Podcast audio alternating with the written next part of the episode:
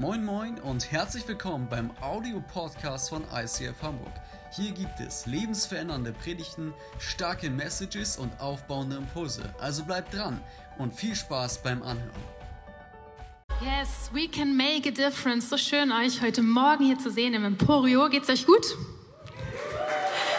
Super. Herzlich willkommen auch alle, die sich gerade online einschalten oder später noch dazuschalten werden. So schön, dass ihr auch da seid. Ich freue mich, dass ich heute zu euch reden kann, zu unserer letzten Reihe unserer Serie, das Gebot der Liebe. Ich rede heute zum Thema Liebe deinen Mitmenschen. Zwei Therapeuten kommen aus einer Kneipe. Sie sehen einen Mann auf dem Bürgersteig liegen, verletzt, Blut überströmt, sagt der eine Therapeut zum anderen, du, der, der das gemacht hat, dem müssen wir echt helfen. Toller Witz, oder? genau. Ähm, ja, was heißt es, unsere Mitmenschen zu lieben? Ich dachte, bevor ich darüber was sage, bete ich erstmal. Jesus, ich danke dir dafür, dass wir unsere Mitmenschen lieben dürfen. Und ich danke dir, dass du eine Message hast heute für jede einzelne Person, die heute hier ist, dass du ganz persönlich zu uns reden möchtest. Und ich bitte dich einfach, dass du jedem zeigst, was deine Worte sind, die du uns sagen möchtest heute. Amen. Wir haben wieder Slido rausgekramt und wenn du möchtest, kannst du gerne wieder dein Handy einmal zücken und darfst einfach mal schreiben, was deiner Meinung nach wichtig ist, um seinen Mitmenschen zu lieben. Was bedeutet es für dich ganz persönlich, deinen Mitmenschen, deinen Nächsten zu lieben? In Markus 12, Vers 19, 29 bis 31, ich lese es nochmal vor, steht, Jesus antwortete, dies ist das wichtigste Gebot. Hört ihr Israeliten, der Herr ist unser Gott, der Herr allein. Ihn sollt ihr von ganzem Herzen lieben, mit ganzer Hingabe, mit eurem ganzen Verstand und mit all eurer Kraft. Ebenso wichtig ist das andere Gebot, liebe deinen Mitmenschen wie dich selbst. Kein anderes Gebot ist wichtiger als diese beiden. Schauen wir uns mal an, was für Kommentare da reingekommen sind. Was bedeutet es, deinen Mitmenschen zu lieben? Sich zu begegnen mit dem Herzen, dass man denen dient, die auch, denen es einem selber nicht gut geht. Ja, kein Hass und keine Verachtung. Gutes tun, vergeben, für sie da sein, Sachen stehen zu lassen, Mehr zuhören, als nur von sich selbst zu reden, das kenne ich auch. Großzügigkeit, nach ihm zu trachten. WLAN-Passwort sharen. Nicht über andere urteilen. Lieben ohne zu verurteilen. Sehr gut. Alles so wichtige und wertvolle Gedanken. Mein erster Punkt heute Morgen ist, Verstehe, was dein Auftrag ist. Mein Mitmenschen zu lieben bedeutet, ich verstehe, was mein Auftrag ist. Manche finden, dass den Mitmenschen zu lieben vor allen Dingen wichtig ist, dass man ihm Liebe zeigt, dass man ihm zuhört, dass man für ihn da ist, dass man vielleicht ein treuer Freund ist, eine treue Freundin. Wenn man den Kranken und Schwachen begegnet, wenn man respektvoll ist. Für manche ist es aber auch besonders wichtig, Menschen von der Liebe von Jesus zu erzählen, auf die Straße zu gehen, für Menschen zu beten, ihnen von Jesus zu erzählen oder auch ja einfach die Botschaft zu verbreiten und Menschen auch zu Jesus zu führen. Ich selber bin damals sehr stark evangelistisch tätig gewesen in meiner Band. Ich habe euch mein Foto mitgebracht von meiner Band vor vielen, vielen Jahren. Wir sind durch Deutschland getourt.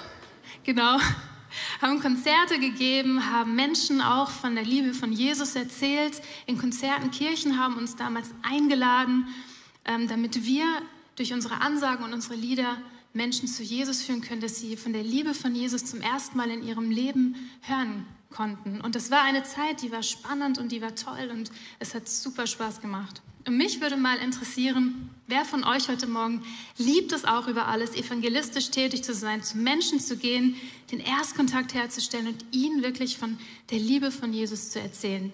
Hebt einfach mal mutig die Hand hoch. Wir sind ja hier unter uns. Okay. Eben waren es ein paar mehr Hände oben, aber ja, Genau, was ist jetzt, ja, was ist mit den anderen, die sich jetzt nicht gemeldet haben? Also mit außer dieser einen Person, die sich gemeldet hat. Seid ihr jetzt lauwarme Christen oder was ist das? Was ist der Punkt? Ich habe mich so gefragt bei der Vorbereitung, stellen wir uns mal die Person vor. Sie hat bei diesem Konzert zum ersten Mal von Jesus gehört und ist mit dem Glauben in Kontakt gekommen. Und wir damals als Band zum Beispiel, wir haben dann unsere Musikinstrumente geschnappt, wieder eingepackt, haben unsere Koffer gepackt, sind vielleicht auch zu unserem Hotel gefahren, waren dann von der Bildschirmfläche verschwunden. Vielleicht hat irgendjemand noch eine CD gekauft, mit nach Hause genommen, aber wir waren dann weg vom Fenster. Und jetzt war es so wichtig, dass die Leute, die dann in dieser Kirche waren, gesagt haben, ich begleite dich jetzt weiter. Vielleicht möchtest du dich taufen lassen. Vielleicht hast du Fragen, was eigentlich der Glaube wirklich ist. Wie kann ich den in meinem Alltag leben? Wie kann ich in der Bibel lesen? All diese Dinge. In Matthäus 28, 18 bis 20 steht, geht hinaus in die ganze Welt und ruft alle Menschen dazu auf, mir nachzufolgen. Tauft sie im Namen des Vaters, des Sohnes und des Heiligen Geistes Lehrt sie, so zu leben, wie ich es euch aufgetragen habe. Ich bin immer bei euch, bis das Ende dieser Welt gekommen ist. Da steht eigentlich wundervoll beschrieben, was unser Auftrag ist, dass wir zu den Menschen hinausgehen, dass wir ihnen von Jesus erzählen, dass wir sie aber auch dann taufen und dass wir ihnen dann auch zeigen, was es eigentlich heißt, im Glauben zu leben. Wir haben vor anderthalb Wochen Familienzuwachs bekommen, und zwar einen kleinen Welpen, ein Hund. Ja, der ist, sieht sehr süß aus, aber es gibt ja so ein Video, wo man sagt, was, was äh, macht der Welpe, wenn man die Hand ausstreckt? Der legt dann so seinen Kopf da so schön rein, dann kann man ihn streicheln. Die Wirklichkeit sieht so aus, man hält seine Hand hin und er beißt rein.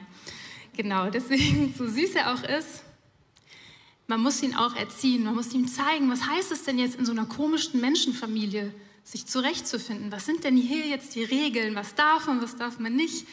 Was, äh, ja, was, wir müssen ihn einfach schulen. Und so stelle ich mir das auch ein bisschen vor mit einer Person, die zum Glauben gefunden hat. Sie ist noch, kann noch so erfolgreich und intelligent sein, aber sie braucht Menschen, die ihr jetzt zeigen, was heißt es eigentlich, Christ zu sein. Wie lese ich eigentlich die Bibel? Wie gehe ich als Christ mit all den Herausforderungen in meinem Alltag um? Wie wirkt sich mein Glaube jetzt auf meine Beziehungen aus? Wie kann ich stille Zeit machen? Und wie kann ich damit umgehen, wenn ich vielleicht auch mal Gott überhaupt nicht verstehe und im Glauben zweifle? Und hier kommen jetzt Menschen zum Einsatz, die es lieben, zum Beispiel eine Small Group zu leiten oder eine, ja, ein Camp zu leiten oder Worship zu machen, Konferenzen, das Bible College, dass man richtig mal so in die Bibel eintauchen kann, in Gottes Wort studieren kann und vielleicht auch Fragen, die man so hat, nachgehen zu können. Das Welcome-Team, wo Menschen abholt, wenn, wenn sie vielleicht irgendwo alleine im Foyer stehen. Explore, wo Menschen mit den Grundlagen des Glaubens nochmal konfrontiert werden und anschließend Freundschaften geknüpft werden können, an sie in ähm, eine Small Group integriert werden können. Das führt mich zum zweiten Punkt. Hilf mit deinen Stärken und deinen Begabungen. Meinen Mitmenschen zu lieben bedeutet, ich helfe ihnen mit meinen Stärken und mit meinen Begabungen. Die eine Aufgabe ist nicht wichtiger als die andere.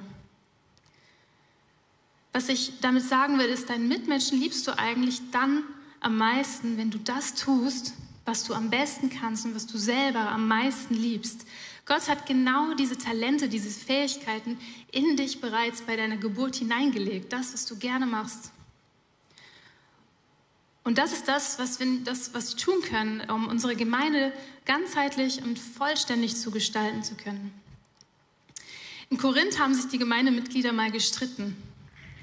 Sie haben sich immer verglichen mit anderen und haben gedacht, okay, was ist denn jetzt wichtiger, was ist denn jetzt wertvoller? Und in 1. Korinther 3, 4, Vers 8 steht, wenn die einen unter euch sagen, ich gehöre zu Paulus und andere, ich zu Apollos, dann benehmt ihr euch, als hätte Christus euch nicht zu neuen Menschen gemacht. Wer ist denn schon Apollos oder Paulus, dass ihr euch deshalb streitet? Wir sind doch nur Diener Gottes, durch die ihr zum Glauben gekommen seid. Jeder von uns hat lediglich getan, was ihm von Gott aufgetragen wurde. Ich habe gepflanzt, Apollos hat begossen. Aber Gott hat euren Glauben wachsen lassen.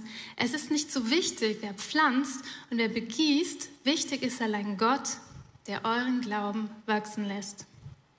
Von Gottes Mitarbeitern ist einer so wichtig und notwendig wie der andere, ob er nun das Werk beginnt oder ob er es weiterführt.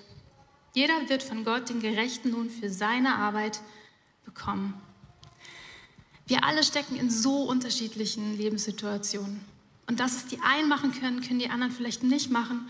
Und ja, es ist einfach so verschieden, wie wir gerade leben. Und jeder hat andere Dinge, für die er sich investieren kann. Vielleicht bist du gerade Mama oder Papa von kleinen Kindern. Da hat Gott dir diese wertvollen kleinen Geschenke gerade anvertraut. Und es ist so wichtig und wertvoll, dass du dich mit ganzer Kraft und Zeit in sie investieren kannst. Auch wenn du dir vielleicht manchmal die Decke auf den Kopf fällt. Ich kenne das zumindest von mir von früher. Vielleicht stehst du auch morgens früh auf am Sonntag und kommst hier ins Emporio wegen der Technik oder weil du hier im Aufbauteam mitarbeitest und bist der Letzte, der geht. Warum? Damit wir hier heute Morgen diesen Gottesdienst erleben können. Vielleicht arbeitest du auch im Explore mit und hilfst Menschen in diese Kirche zu integrieren, dass sie Freunde finden können und Anschluss finden können. Vielleicht gehst du aber auch regelmäßig in deiner Nachbarschaft spazieren, triffst andere Nachbarn und verbreitest einfach da gute Stimmung. Du bist ein Licht für andere oder ermutigst die Kassiererin an der Kasse oder bringst den Müll raus für deinen Nachbarn, der gerade in den Ferien ist. Weil dir das einfach wichtig ist und weil du merkst, dass du das einfach gerne machst, solche Sachen.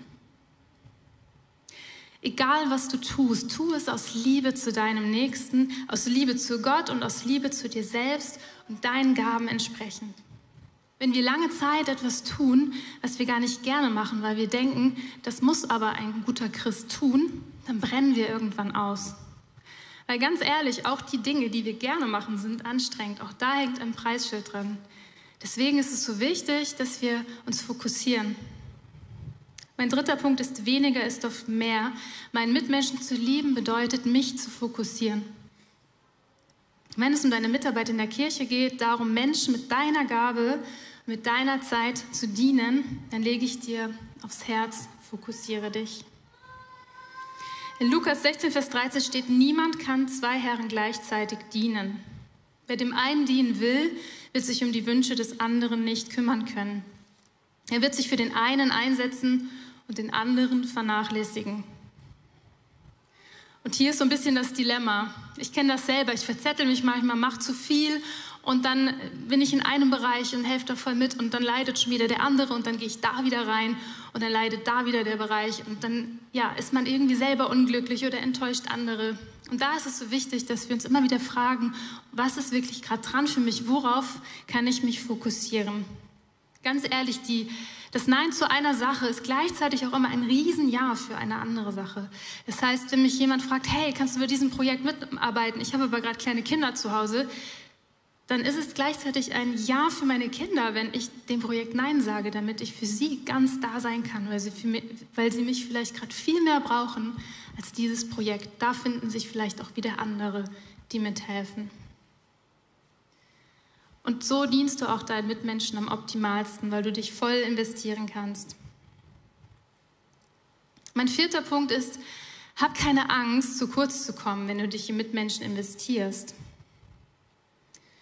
Vielleicht kennst du auch die Angst davor, auszubrennen, wenn du zu viel machst. Ich kenne das sehr gut und ich habe irgendwann angefangen, meine Ängste und Sorgen an erste Stelle zu stellen, da wo eigentlich Gott stehen sollte. Und ich habe gemerkt, dass ich Angst habe davor, wenn ich zu viel gebe, brenne ich aus. Und irgendwann habe ich gemerkt, dass mein Glaube so eine Abwärtsspirale macht. Warum? Weil ich Gottes Wirken in meinem Alltag nicht mehr richtig gesehen habe. In Jakobus 2, Vers 17 steht, genauso nutzlos ist ein Glaube, der sich nicht in der Liebe zum Mitmenschen beweist. Er ist tot. Und ich habe angefangen zu sagen, mir ist das jetzt egal. Wenn Menschen mich brauchen, dann bin ich bereit, meine Aufgaben einfach zur Seite zu legen, zu sagen, ich diene ihnen. Warum? Weil ich Gott vertraue, weil er auf meinem Platz oben, ganz oben auf der ersten Stelle sitzt, weil ich weiß, dass er im richtigen Moment mir auch Oasenmomente wieder schenkt, wo ich auftanken kann. Und weil er mich nicht im Stich lässt, weil ich mit, bei ihm verbunden, mit ihm verbunden bin und ihn an erster Stelle habe. Außerdem bringt es uns weiter, weil wir wirklich Gottes Wirken erleben können. Wenn wir uns in Menschen investieren, wenn wir helfen, wenn wir Menschen lieben, wenn wir ihnen dienen, dann erleben wir Gottes Wirken. Ich habe am Montag die Predigt vorbereitet bei uns im ICF Office und ich habe zu Gott gesagt, ich hätte gerne mal noch so ein richtiges praktisches Beispiel für den Sonntag. Und nur kurze Zeit später macht es Pling auf meinem WhatsApp und eine Freundin schreibt mir, Tina, kennst du jemanden, der ein Auto braucht? Und ich so, okay, Gott, danke. Weil ich wusste, jetzt schreibt Gott wieder irgendwie Geschichte oder so. Ich habe gesagt, ja, ich habe dann befreundetes Paar, die können sich kein Auto leisten und die beten seit ein paar Wochen dafür, dass sie ein Auto bekommen. Und ich habe da den Kontakt hergestellt und nur kurze Zeit später bekam ich die Antwort, dass das geklappt hat. Und ich habe die Freunde von mir gefragt, wieso hast du das gemacht? Wie bist du auf die Idee gekommen, dein Auto zu verschenken? Und das ist kein altes Schrottauto, sondern ein gut funktionierendes Auto. Und sie hat gesagt, ich hatte das bereits auf eBay Kleinanzeigen, aber ich hatte keinen Frieden darüber, es zu verkaufen. Ich hatte diese Stimme in mir vom Heiligen Geist, der mir gesagt hat, verschenkt das. Und ich glaube, das ist etwas, wo wir oft im Alltag überhören, diese Stimme vom Heiligen Geist, beziehungsweise es ist wichtig, dass wir dieser Stimme immer wieder Raum geben, dass wir darauf achten, weil wir ganz oft Gottes Stimme überhören können, wenn wir wollen. Wir können die verdrängen, wir können diese nach unten schieben oder wir können anfangen, dieser Stimme noch mehr Raum zu geben in unserem Leben und können darauf hören, ob der Heilige Geist uns manchmal sagt, tu das nicht oder tu das. So wie die Freundin von mir, die plötzlich keinen Frieden darüber hatte, das Auto auf eBay Kleinanzeigen zu verkaufen. In 1. Johannes 3, 16, Vers 18 steht, die Liebe Christi haben wir daran erkannt, dass er sein Leben für uns opferte. Ebenso müssen auch wir bereit sein, unser Leben für unsere Geschwister hinzugeben. Denn wie kann Gottes Liebe in einem Menschen bleiben, dem die Not seines Bruders oder seiner Schwester gleichgültig ist, obwohl er selbst alles im Überfluss besitzt? Deshalb, meine lieben Kinder, lasst uns einander lieben. Nicht mit leeren Worten, sondern mit tatkräftiger Liebe und in aller Aufrichtigkeit. Wir hören dazu ein Gedicht.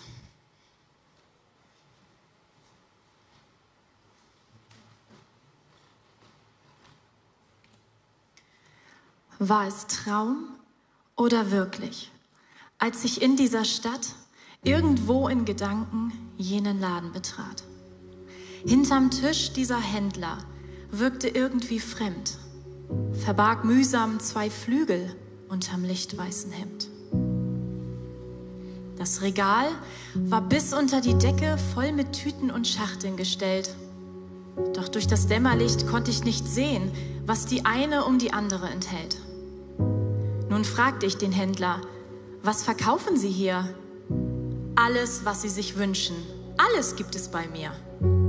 Alles, wonach Sie sich sehnen, was Sie froh machen kann. Was Sie schon längst nicht mehr hoffen, alles biete ich an.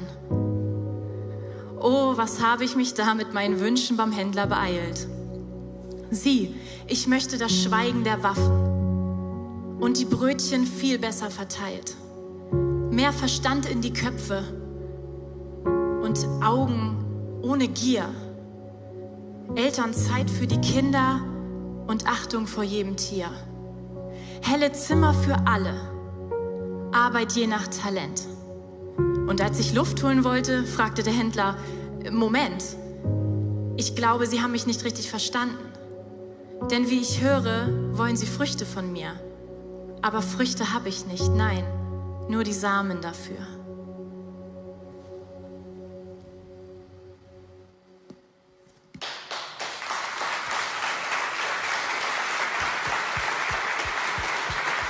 Vielen Dank, liebe Chanel. Wir haben dieses Saatgut in die Hand bekommen von Gott, dieses Saatgut, wo wir aber auch aussehen dürfen. Wenn wir es nicht machen, wer macht es sonst? Mein fünfter Punkt ist, setze dich für die Schwachen ein. Meinen Mitmenschen zu lieben bedeutet, mich für die Menschen einzusetzen, die sich selbst nicht helfen können. Es gibt eigentlich nur wenige Jahre in unserem Leben, wo wir relativ eigenständig sind, wo wir nicht so stark auf die Hilfe anderer Menschen angewiesen sind.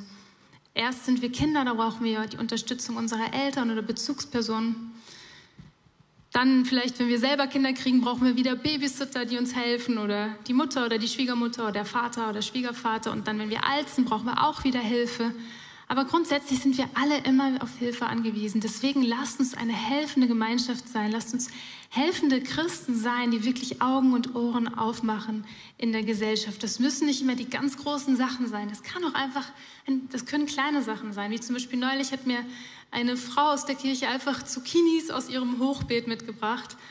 Und ich hatte in der Woche nicht so viel Zeit einzukaufen. Ich war so dankbar, dass ich diese leckeren Zucchinis in meinem Gemüsefach hatte. Das können auch manchmal einfach kleine Sachen sein. Jakobus 2, Vers 15 bis 16 steht, stellt euch vor, in eurer Gemeinde sind einige in Not.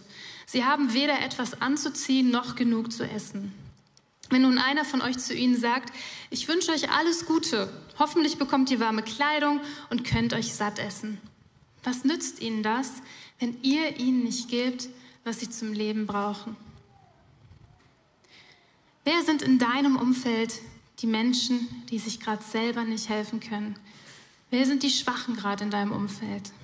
Wer sind die Personen, die vielleicht gerade einfach in Not ist? Wer ist die Person, die gerade deine Hilfe ganz besonders stark braucht, weil nur du dieser Person gerade begegnen und darin helfen kannst? Setze dich für die Person ein, die dir jetzt gerade in den Sinn kommt. Vielleicht sind es deine eigenen Kinder, vielleicht sind es deine Eltern, vielleicht ist es ein Freund oder eine Freundin, die in irgendeiner Krise steckt oder für irgendwas Angst hat. Manchmal hilft es schon, wenn wir eine Person mit zum Arzt begleiten, weil sie vielleicht Angst hat vor irgendeinem Arztbesuch oder was, was auch immer. Lass uns auch Menschen helfen, die nicht immer unsere besten Freunde sind sondern auch Menschen, die wir vielleicht sogar unsympathisch finden. Gerade wir als Christen sollten da einen Unterschied machen in unserer Gesellschaft. Und Jesus hat dazu eine Geschichte erzählt. Und schauen wir uns mal dieses Thema an, und zwar den Film vom barmherzigen Samariter. Was ich im Folgenden erzähle, ist wirklich passiert. Verschiedene Leute haben mir geholfen, die Geschichte zu rekonstruieren, und ich kann nur sagen, sie hat mein Leben verändert.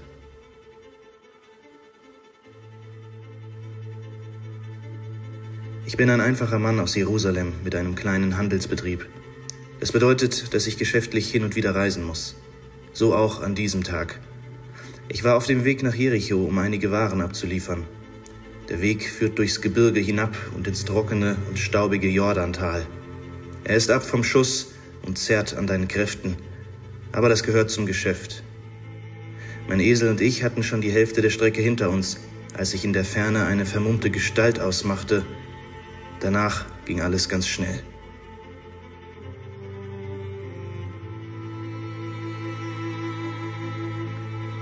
Die Räuber überfielen mich und schlugen schnell und hart zu. Mein Kopf wurde mit Hieben übersät. Danach fühlte ich nichts mehr. Sie nahmen wohl alles mit, was ich hatte, sogar meine Klamotten.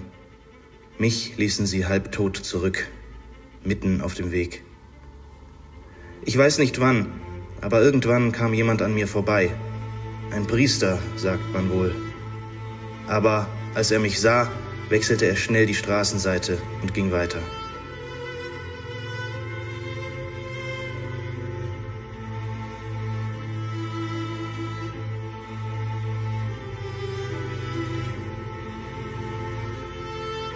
Erneut kam jemand des Weges, dieses Mal ein levitischer Tempeldiener,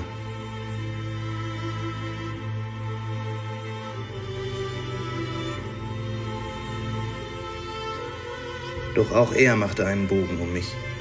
Mit diesem Schlamassel wollte er nichts zu tun haben.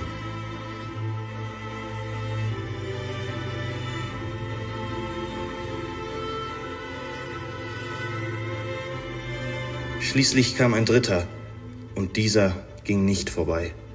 Er hatte Mitleid und hob mich auf. Ein Mann aus Samaria, erzählte man mir später. Ausgerechnet er.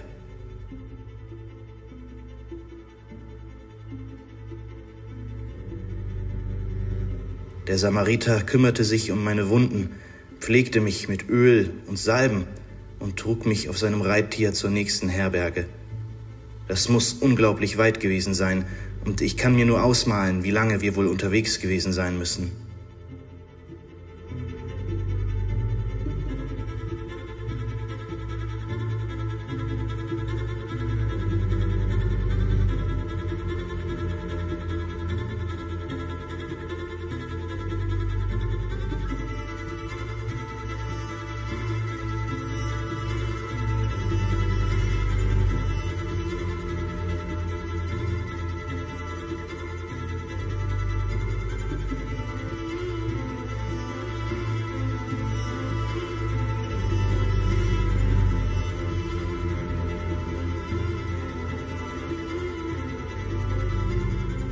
Dort angekommen, kümmerte er sich sogar noch weiter um mich und wich nicht von meiner Seite.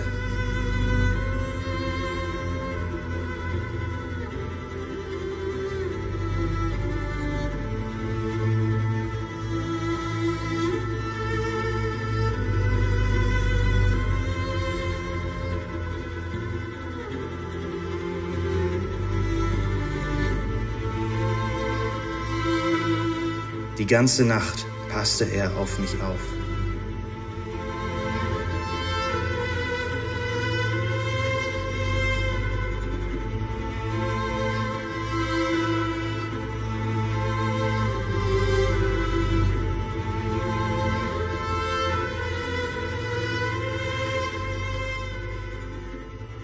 Am nächsten Tag gab er dem Wirt zwei Denare und sagte zu ihm, Pflege diesen Mann gesund, Sieh zu, dass es ihm an nichts mangelt. Und was auch immer du dafür ausgibst, ich zahle den Rest, wenn ich auf meiner Rückreise wieder vorbeikomme. Heute bin ich gesund und wieder bei meiner Familie. Das habe ich alles einzig und allein ihm zu verdanken. Ohne ihn wäre ich gar nicht mehr hier. Was mich daran so fassungslos macht, wir kannten uns nicht mal. Und doch hat er mein Leben verändert. Ich frage mich fast täglich, wie er wohl heißt und wie er wohl aussah, mein barmherziger Samariter. Mein sechster Punkt ist, verurteile niemanden. Meinen Mitmenschen zu lieben bedeutet zu dienen, anstatt zu, anstatt zu verurteilen. Unsere Aufgabe als Christen ist es nicht, andere Menschen zu verurteilen. So wie dieser eine Pharisäer, der einfach an dieser verwundeten Person vorbeiging und vielleicht gedacht hat, die gehört nicht zu meinem Volk, mit der will ich nichts zu tun haben. Wir leben in einer Zeit, in der es so viele verschiedene Ansichten und Meinungen gibt. So viele Dinge, wo wir vielleicht mit dem Finger drauf zeigen können und sagen, das finde ich falsch, das finde ich nicht gut, was der oder die macht. Nehmen wir zum Beispiel Corona. Die einen sind pro, die anderen kontra Impfung und da kann man sich so schnell verstreiten und ich denke, das ist die Absicht auch vom Teufel. Er möchte, dass wir uns streiten, dass wir uns spalten, dass Sachen zerstört werden in unseren zwischenmenschlichen Beziehungen.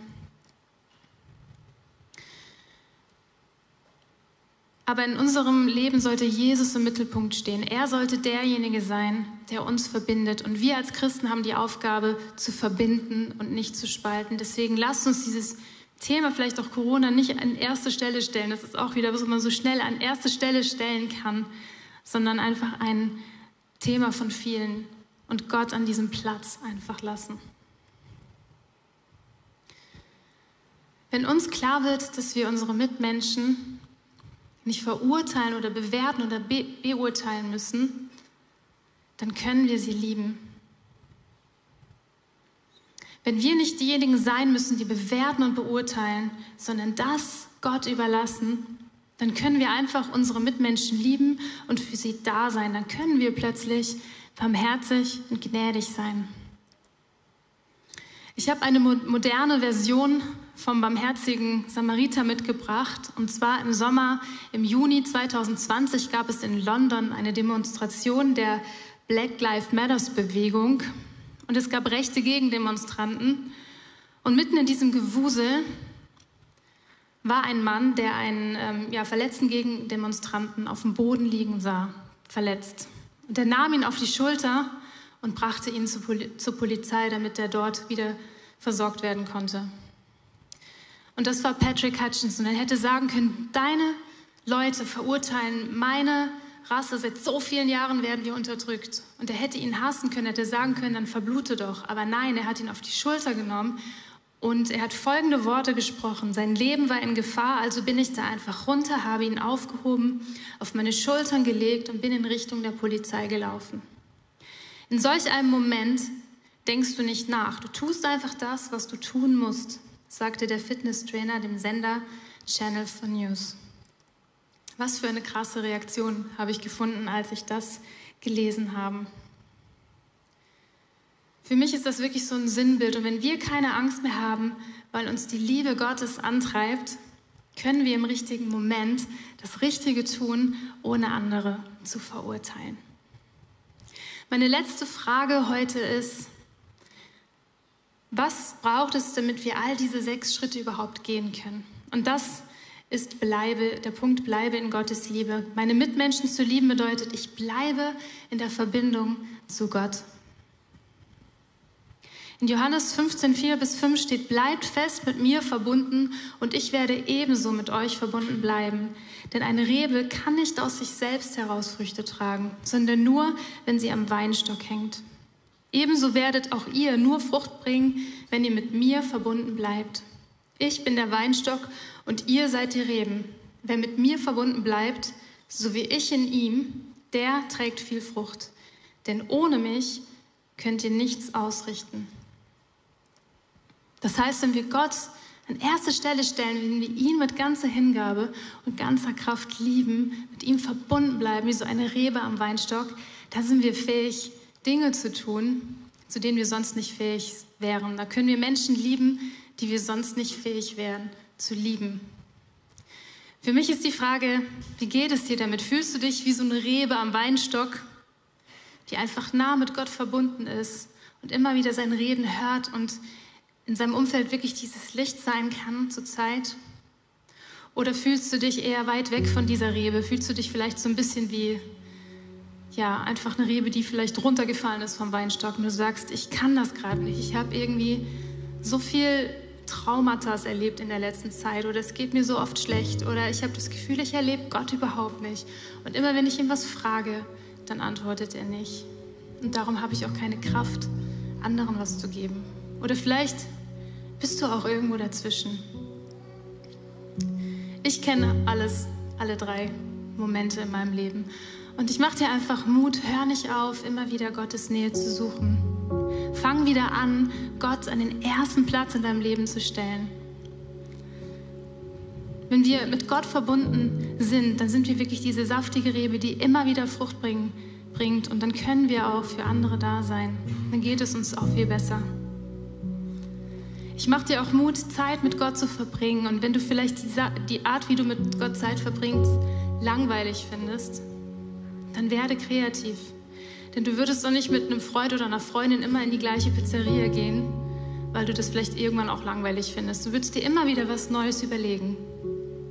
Und vielleicht ist es auch für dich dran, neue Zeiten mit Gott auszuprobieren. Vielleicht fängst du an, ein Gebet zu schreiben oder du betest mit einem Freund oder einer Freundin. Oder du machst einfach mal die Augen zu und hörst, ob Gott einfach im Gebet mit dir redet, im inneren Dialog mit dir reden will. Oder du liest ein Buch so viele verschiedene Dinge, die wir ausprobieren können, um mit Gott connected zu sein. Ich mache dir, mach dir wirklich Mut, werde da kreativ.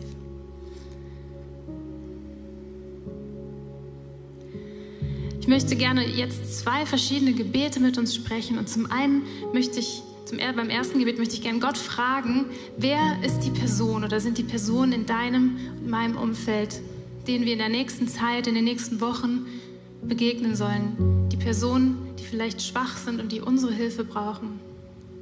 Und im zweiten Gebet möchte ich einfach, dass wir Gott nochmal fragen, in welchem Bereich möchtest du mich reinpflanzen? Wo ist der Ort, wo du mich gerade haben möchtest? Soll ich irgendwo anfangen mitzuarbeiten oder soll ich vielleicht sogar irgendwo weniger machen, um in einem anderen Bereich mehr zu machen? Lass uns einfach Gott heute Morgen diese zwei Fragen stellen und dazu aufstehen.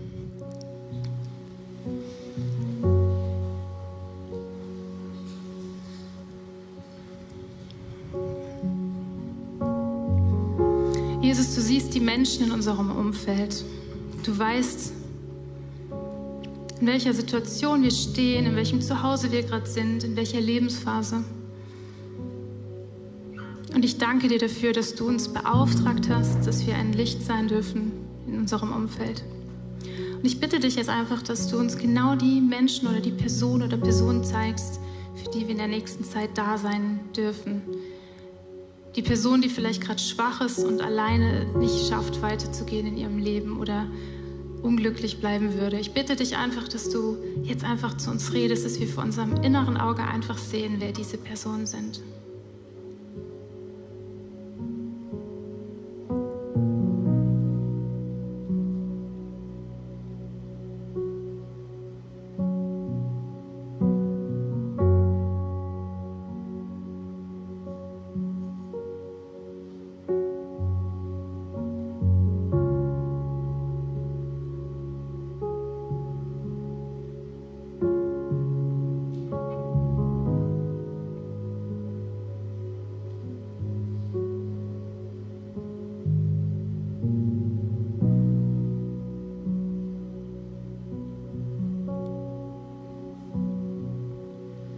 Und Jesus, du siehst, in welchen Bereichen wir uns investieren, in welchen Bereichen du uns irgendwo eingepflanzt oder eingesetzt hast.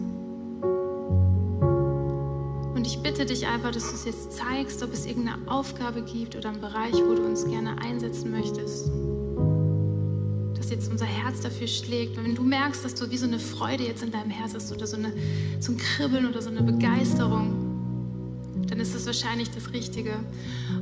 Und gleichzeitig, Jesus, bitte, dich, bitte ich dich aber auch, dass wenn wir die ganze Zeit unsicher sind, wenn es irgend, irgendeine Aufgabe gar keinen Spaß macht und wir eigentlich viel lieber woanders dabei wären, dann bitte ich dich auch, dass du uns das jetzt einfach zeigst, dass du uns ganz klar und deutlich zeigst, was du in unserem Leben machen möchtest. Vielleicht sollen wir auch nichts verändern. Ich bitte dich einfach, dass du jetzt zu jeder Person heute Morgen hier oder online redest, dass du deutlich sprichst.